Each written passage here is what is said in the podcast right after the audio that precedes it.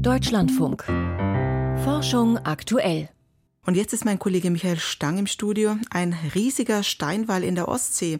Ein Team aus Warnemünde hat ihn am Grund der Mecklenburger Bucht entdeckt. Was hat es damit auf sich, Michael? Also vor drei Jahren hatte ein Team vom Leibniz-Institut für Ostseeforschung zufällig eine ungewöhnliche Steinreihe entdeckt. Ein Kilometer lang, sehr tief im Boden, 21 Meter tief im Meer. Und sie ist schon relativ alt. Sie wurde nämlich vor 11.000 Jahren gebaut. Damals am Ende der letzten Eiszeit war das das übrigens alles noch trockenes Land. Ja, und dieser Wall, der besteht aus rund 1500 Steinen. Die meisten sind so ungefähr so groß wie ein Fußball.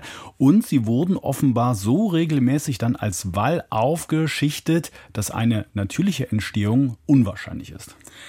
Also haben Menschen diese Struktur gebaut? Eine andere Erklärung gibt es kaum. Äh, was war denn der Grund? Also das war jetzt eine Analyse von Forschenden verschiedener Disziplinen und sie schreiben, dass demnach Menschen diesen Wall gebaut haben, und zwar um Rentiere zu jagen. Das war damals ein Hauptnahrungsmittel, denn am Ende der letzten Eiszeit gab es dort nur wenig Vegetation. Diese Tiere wurden gejagt und der Wall, der diente wahrscheinlich dazu, dass die Rentiere am Rande eines Sees wirklich in die Enge getrieben wurden, sodass sie dann von den Jägern aus kurzer Distanz relativ sicher erlegt werden konnten. Und was auch noch besonders ist, bei dieser Steinmauer handelt es sich offenbar um das älteste jemals in der der Ostsee entdeckte menschliche Bauwerk.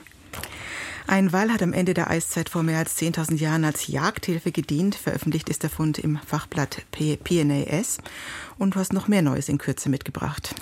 Genau, also es geht zum Beispiel um rote Waldameisen. Die haben einen schaufelförmigen Oberkiefer und der ist im Gegensatz zu anderen Insekten besonders stark und beweglich. Und damit transportieren die Ameisen Nahrung, sie schneiden Blätter und bauen Nester.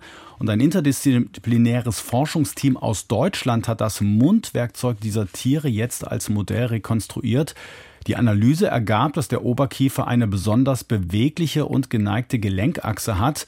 Dieses Prinzip übertrugen die Forschenden auf endoskopische Nadelhalter. Diese scherenförmigen Instrumente dienen bei Operationen dazu, die chirurgische Nadel zu halten, um Wunden zu nähen. Der neue Nadelhalter, der dem Ameisenoberkiefer nachempfunden ist, ist über 400 Prozent stärker als sein Vorgänger und kann präziser bewegt werden, heißt es im Fachblatt PNAS. Wasser lässt Laserpulse erblassen. Laser erzeugen einfarbiges, aber kein weißes Laserlicht. Der Grund, ihr Lichtspektrum ist zu schmal.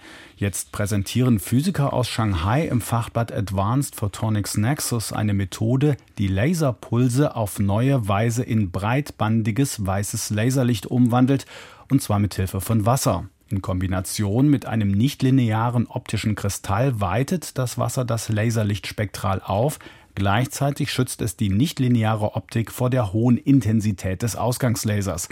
Die derart erzeugten weißen Laserpulse können unter anderem Analysen ultraschneller Prozesse ermöglichen. Äpfel sorgen für eine Pestizidbelastung in den Bergen. Der Finchgau in Südtirol ist das größte zusammenhängende Apfelbau an Apfelanbaugebiet in Europa. Beim konventionellen Anbau werden häufig Pestizide eingesetzt. Diese werden offenbar durch Wind bis in höhere Lagen transportiert. Denn einer Studie im Fachblatt Communications Earth and Environment zufolge sind dort im ganzen Tal bis in Höhenlagen Pestizidrückstände zu finden, auch in Schutzgebieten. Ein Team der Rheinland-Pfälzischen Technischen Universität Kaiserslautern-Landau hat mehrfach alle 300 Meter Proben genommen, bis auf dem Berggipfel Pflanzenmaterial und Bodenproben von insgesamt 53 Standorten. Die gefundenen Pestizidmengen nehmen zwar in den Höhen und mit Abstand zu den Apfelplantagen ab, aber selbst im oberen Finchgau seien noch mehrere Substanzen im Boden und in der Vegetation nachzuweisen. Darwins Bibliothek steht online. Der Inhalt der Bibliothek des britischen Naturforschers Charles Darwin ist erstmals vollständig rekonstruiert und online öffentlich verfügbar gemacht worden. Die 300 Seiten lange Liste enthält 7400 Titel mit insgesamt 13.000 Bänden, einschließlich Büchern, Schriften und Magazinen, teilte die Nationale Universität von Singapur mit.